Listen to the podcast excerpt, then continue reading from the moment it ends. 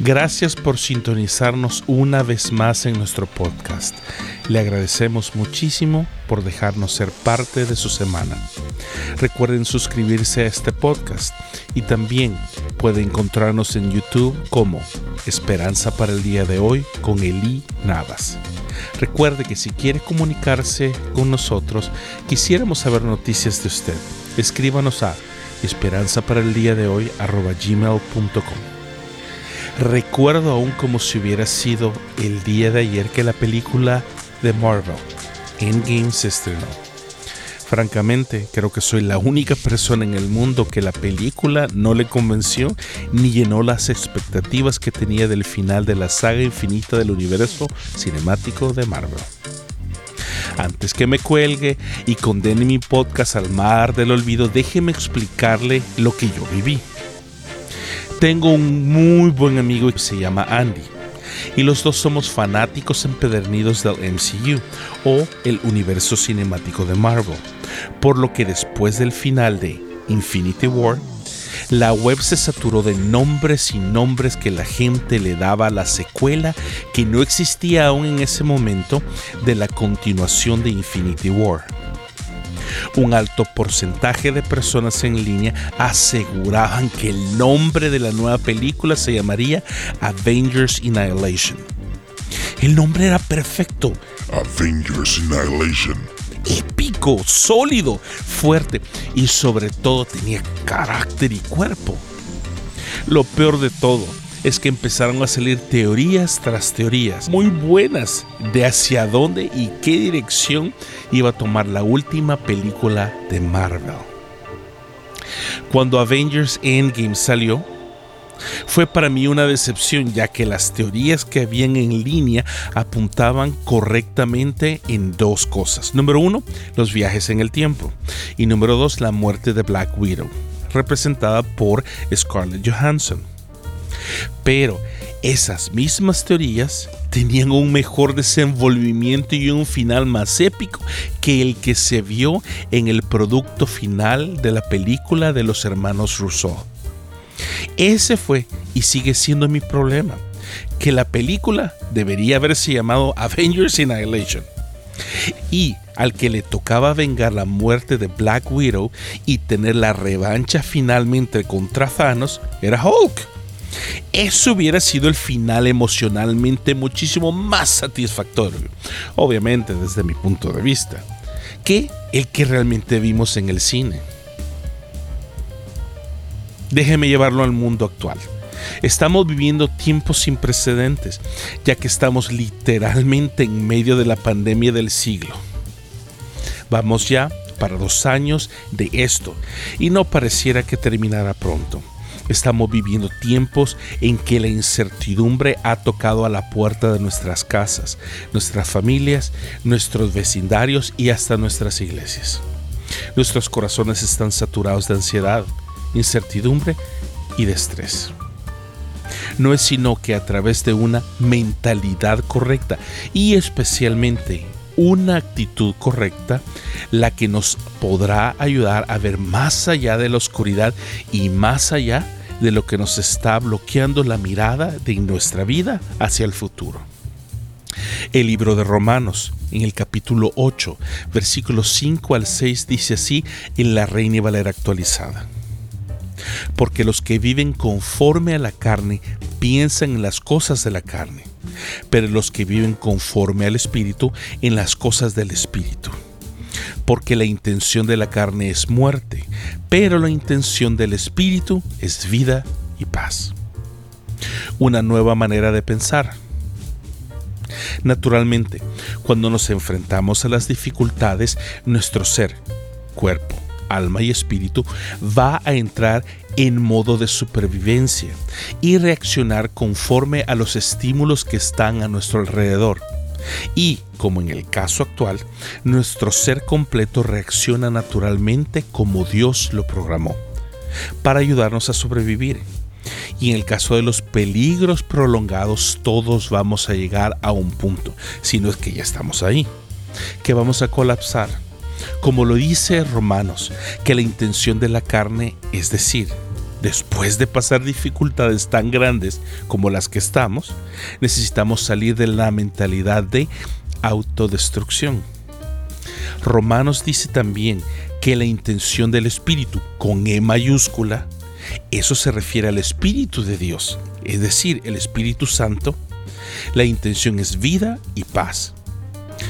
Lo que el apóstol nos está diciendo en esta porción de Romanos es que aunque estemos en el camino de la desesperación y que estemos en medio de la autodestrucción, Dios quiere intervenir en medio de nuestra vida para darnos vida y apagar la secuencia de autodestrucción que está a punto de acabar con nosotros.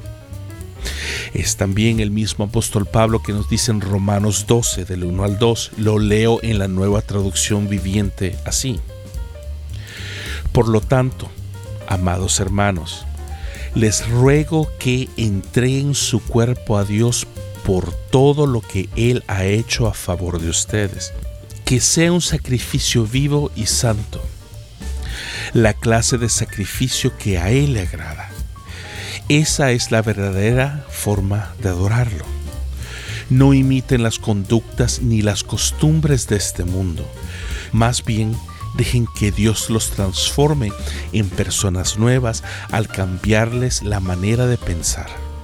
Entonces aprenderán a conocer la voluntad de Dios para ustedes, la cual es buena, agradable y perfecta.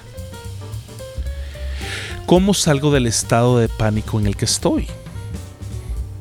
Así como el caso de la película de Marvel, Endgame, toda la media decía que el final iba a ser diferente y que muchos se iban a llevar una gran sorpresa. Mi problema fue que Infinity War me gustó tanto que quería saber más y más y más todos los días. Y la curiosidad posiblemente consiguió y mató la expectativa que debería haber tenido hacia la película de Endgame. Lo que se decía en línea sonaba y se veía mejor de lo que la película actualmente es. De nuevo, desde mi punto de vista. De la misma manera sucede en la vida. Nuestra expectativa es que las cosas salgan como mejor nos conviene o como mejor queramos nosotros. Y es justo en ese momento en que caemos en el hoyo tratando de seguir al conejo y nos perdemos. Perdemos nuestra mirada, perdemos nuestra motivación y perdemos la cabeza. Ahí es cuando entramos al juego final. ¿Me entiende? Endgame, juego final. Sigamos. Dios mismo nos dice en este día que lo único que necesitamos es cambiar la dirección de nuestra mirada y poner nuestros ojos en lo que realmente nos traerá la vida. Nos ayudará a no estresarnos, pero especialmente nos ayudará a encontrar la vida nuevamente. Hay algunas cosas que estoy practicando en mi vida, o mejor dicho, tratando de adaptar para ayudarme a caminar en la dirección correcta en medio de esta pandemia. Número uno, deje de googlear todo. Así como no debe buscar en línea qué enfermedad tiene en base a sus síntomas, tampoco trate de buscar y justificar sus miedos por medio de las noticias en línea. Deje de magnificar sus problemas. Recuerde que las malas noticias corren más rápido que el fuego. Así que, si el mundo que conocemos se va a acabar, esa noticia le va a llegar a usted tarde o temprano. Deje de googlearlo todo. Número 2. Deje de ver las noticias locales como la verdad absoluta. Deje de tratar de alimentar sus miedos poniendo las noticias esperando que los números de contagio suban y que finalmente digan que el virus ha mutado nuevamente y que hay zombies caminando por las calles y se lo van a comer. Cambie su mentalidad y busque informarse, pero no se alimente de la fuente incorrecta bebiendo de aguas contaminadas y sucias. Deje de ver las noticias locales como la verdad absoluta. Número 3 Deje de buscar la conspiración mundial de los gobiernos. Deje de argumentar que si las vacunas son el microchip o no. Deje de creer que la vacuna es la marca de la bestia. Porque si se pone a pensar intencionalmente llegará a la conclusión que su celular. El que anda en su bolsillo, el que está ocupando todos los días, llena más el perfil de la marca de la bestia que cualquier otra cosa en el mundo. Ah, ¿verdad? Eso no se lo esperaba. Deje de tratar de hallar la culpabilidad dentro de todo lo que está pasando en medio de esta pandemia. Deje de buscar la conspiración mundial y mejor busque, número cuatro, a Dios intencionalmente.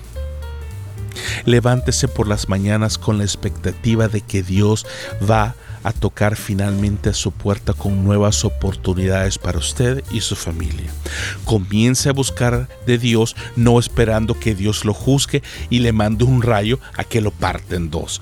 Busque a Dios como el Padre amoroso que es y aliméntese de sus promesas y especialmente del sacrificio que nos dio por medio de Cristo ya que en innumerables ocasiones he hablado acerca de esto, de que Dios tiene grandes planes para nosotros. Al final de Endgame, el Capitán América finalmente levanta el martillo de Thor y dice, Avengers Assemble. Dios nos llama a ponernos de pie y prepararnos para ganar la batalla en contra de la ansiedad, la incertidumbre, el estrés y sobre todo en contra de nuestros propios miedos. Perdóneme por lo que le voy a decir, pero no quiero decirle ningún spoiler. Pero al final del libro de la vida, Dios gana. Sí, Dios va a ganar la batalla final. El bien va a derrotar el mal y nosotros vamos a ser parte de esa batalla y vamos a salir avantes y en pie. Saber que Dios nos ha dado la victoria y el final del libro ya está escrito y Dios gana, significa que nunca se le ha salido nada de sus manos y que aún el día de hoy Dios sigue ganando. Confiemos en Dios, Él ya ganó la batalla. Nos vemos la próxima semana.